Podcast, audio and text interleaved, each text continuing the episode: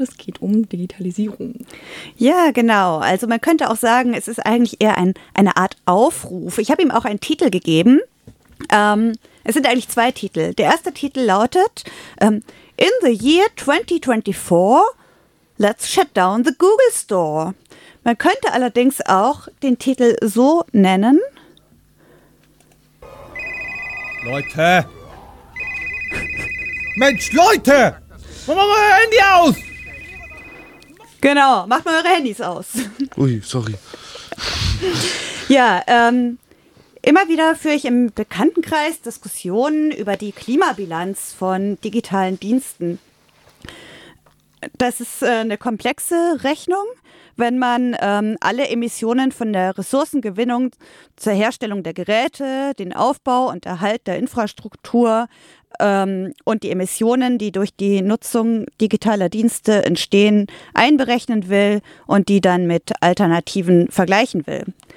Eine Studie vor einigen Jahren hat ergeben, dass das Streamen eines Musikalbums genau dann klimafreundlicher als die Herstellung einer CD sei, wenn man das Album maximal 27 Mal im ganzen Leben anhört. Ein Freund hat neulich dagegen eine Rechnung vorgestellt, nach der es klimafreundlicher sei, zehnmal einen Film zu streamen, als einmal mit einem Verbrennerauto in eine fünf Kilometer entfernte Videothek zu fahren. Ja, meistens scheitern solche Diskussionen an fehlenden Zahlen. Oder die Diskussionen werden beendet mit dem Verweis darauf, die Konsumenten hätten gar nicht so viel Einfluss auf die fatale Klimabilanz und man müsse sich gar nicht so viele Gedanken um das eigene digitale Verhalten machen, solange die gesamte Industrie auf fossilen Brennstoffen beruht und Treibhausgase emittiert wie sonst keiner. Es stimmt, dass der Industriesektor erheblich zum Klimawandel beiträgt und dass der Umstieg auf eine grünere Industrie viel stärker vorangetrieben werden muss, auf allen Ebenen, ganz klar. Nun ist es aber ja so, dass der Industriesektor nicht nur die wirklich unverzichtbaren Dinge sozusagen produziert, wie ähm, meinetwegen Waschmaschinen, Seehilfen, Computertomographen, Kleidung, meinetwegen auch Stahlbeton, sondern zunehmend wird immer mehr für den digitalen Bereich produziert. Und die Konsumentinnen fördern das. Erst neulich habe ich durch einen Sitznachbarn im Zug von einem ziemlich sinnfreien Handyspiel erfahren. Das geht ungefähr so, dass man eine Million Mal aufs Handy-Display tippen muss. Und der Typ im Zug fand es ganz faszinierend, dass die Leute das mitmachen und sich so Profit generieren lässt. Die Leute streamen ihre Filme und die letzte Videothek im Umkreis von 40 Kilometern schließt. Die Leute nutzen Chatbots mit künstlicher Intelligenz und verlernen das eigene Schreiben und Denken. Durch die Nutzung der digitalen Dienste machen sich die Leute selbst abhängig davon, bis die letzte Alternative wegfällt. Ja, und was wird dann wohl passieren? Vermutlich werden die ganzen schönen Dienste, an die man sich ja so schön gewöhnt hat, dann kostenpflichtig. Herzlichen Glückwunsch. Nun hat sich in der letzten, nun hat in der letzten Zeit eine Studie viel Aufmerksamkeit erfahren, aus der hervorgeht, dass immer mehr Menschen unter Einsamkeit leiden. Interessanterweise sind das insbesondere, sind davon insbesondere jüngere Menschen betroffen. Wäre das nicht ein Pluspunkt für die Videothek?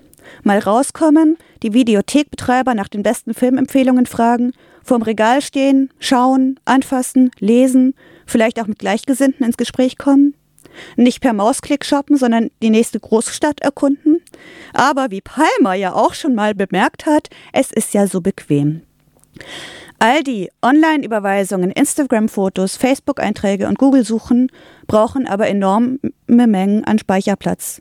Und Datenspeicher brauchen viel Energie. Was heißt das? Es heißt, Infrastruktur und viele, viele Server zur Verfügung zu stellen. Serverfarmen sind die weltweit am schnellsten wachsenden Energieverbraucher. Damit die Funktion gewährleistet ist, brauchen sie auch Notstromaggregate, meistens riesige Dieselmotoren. Gleichzeitig produzieren die Server viel Wärme und müssen deshalb stets gekühlt werden. Das verbraucht zusätzlichen Strom. Das Internet stinkt nach Diesel, Kohle und Atomenergie. Aber niemand, der ein Foto in den Chat schickt, denkt daran, dass diese Aktion weltweit Rechner anspringen und Kraftwerke rußen lässt. Rechenzentren und Serverfarmen sprießen weltweit aus dem Boden. Wenn ihr das nächste Mal in Frankfurt seid, schaut euch dort mal um. Ein Rechenzentrum nach dem anderen wird gebaut. Die Stadt und die Mieten verändern sich so, dass Menschen aus ihren Vierteln vertrieben werden und umziehen müssen. Auch das ist der Stahlbeton, den die Industrie produziert.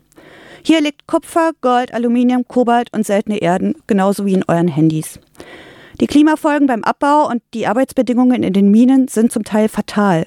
Dabei geht unser Konsumverhalten im Bereich der Elektronik nicht nur auf Kosten der Umwelt, sondern erneut auf Kosten des globalen Südens. Und all das wird durch jeden einzelnen Stream, durch jedes bescheuerte Handyspiel und durch jede Videokonferenz nachgefragt und vorangetrieben. Dabei haben wir an etlichen Beispielen gelernt, dass Verbraucher mit ihrer Konsumentscheidung Einfluss nehmen können auf wirtschaftliche Produktionsweisen und politische Entscheidungen. Insbesondere im Lebensmittelbereich haben Konsumentscheidungen Veränderungen herbeigerufen. Produkte mieser Konzerne wurden weniger gekauft und das hat zu Veränderungen geführt. Zum Beispiel Chiquita-Bananen.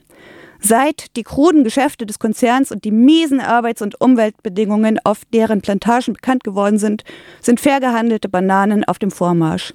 Auch beim Kaffee entscheiden wir uns ja nicht umsonst für fair oder solidarisch gehandelte Produkte.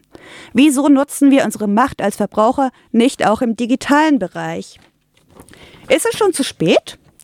Haben schon zu viele zu lange mitgemacht, sodass den Preis nun alle zahlen müssen? Seit Anfang dieses Jahres sind an den Fahrkartenautomaten der Deutschen Bahn keine Tickets zum Sparpreis mehr erhältlich. Wer nicht den vollen Flexpreis zahlen will, muss online buchen oder zum Schalter. In Hamburg sind Bustickets seit neuestem nur noch über eine App oder die verkehrsbetriebseigene Prepaid-Card zu bekommen. Zahlung in Bar oder per Bankkarte ist im Bus ausgeschlossen. Viele Versicherungen wollen ihre Kunden nur noch über eine App bedienen und auch Banken versuchen, ihre Kunden zur App-Nutzung zu zwingen, äh, zu bringen. Was mich am meisten daran stört, ist, dass alle diese Betriebe ihre Apps dem Kunden aber ja gar nicht zur Verfügung stellen. Stattdessen sind die Apps erhältlich im Google Store, im Apple Store oder im Store eines anderen Tech-Konzerns. Aus Sicherheitsgründen, wie es heißt.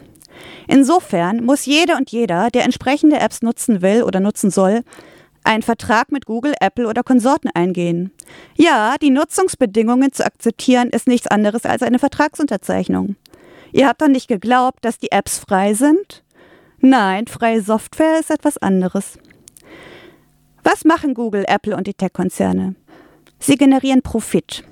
Sie generieren Profit mit jeder App, die ihr herunterladet. Sie generieren Profit mit jeder Google-Suche und mit jedem YouTube-Stream. Sie generieren den Profit nicht nur mit euren Daten, sondern auch mit der Ausbeutung von Mensch und, und Natur.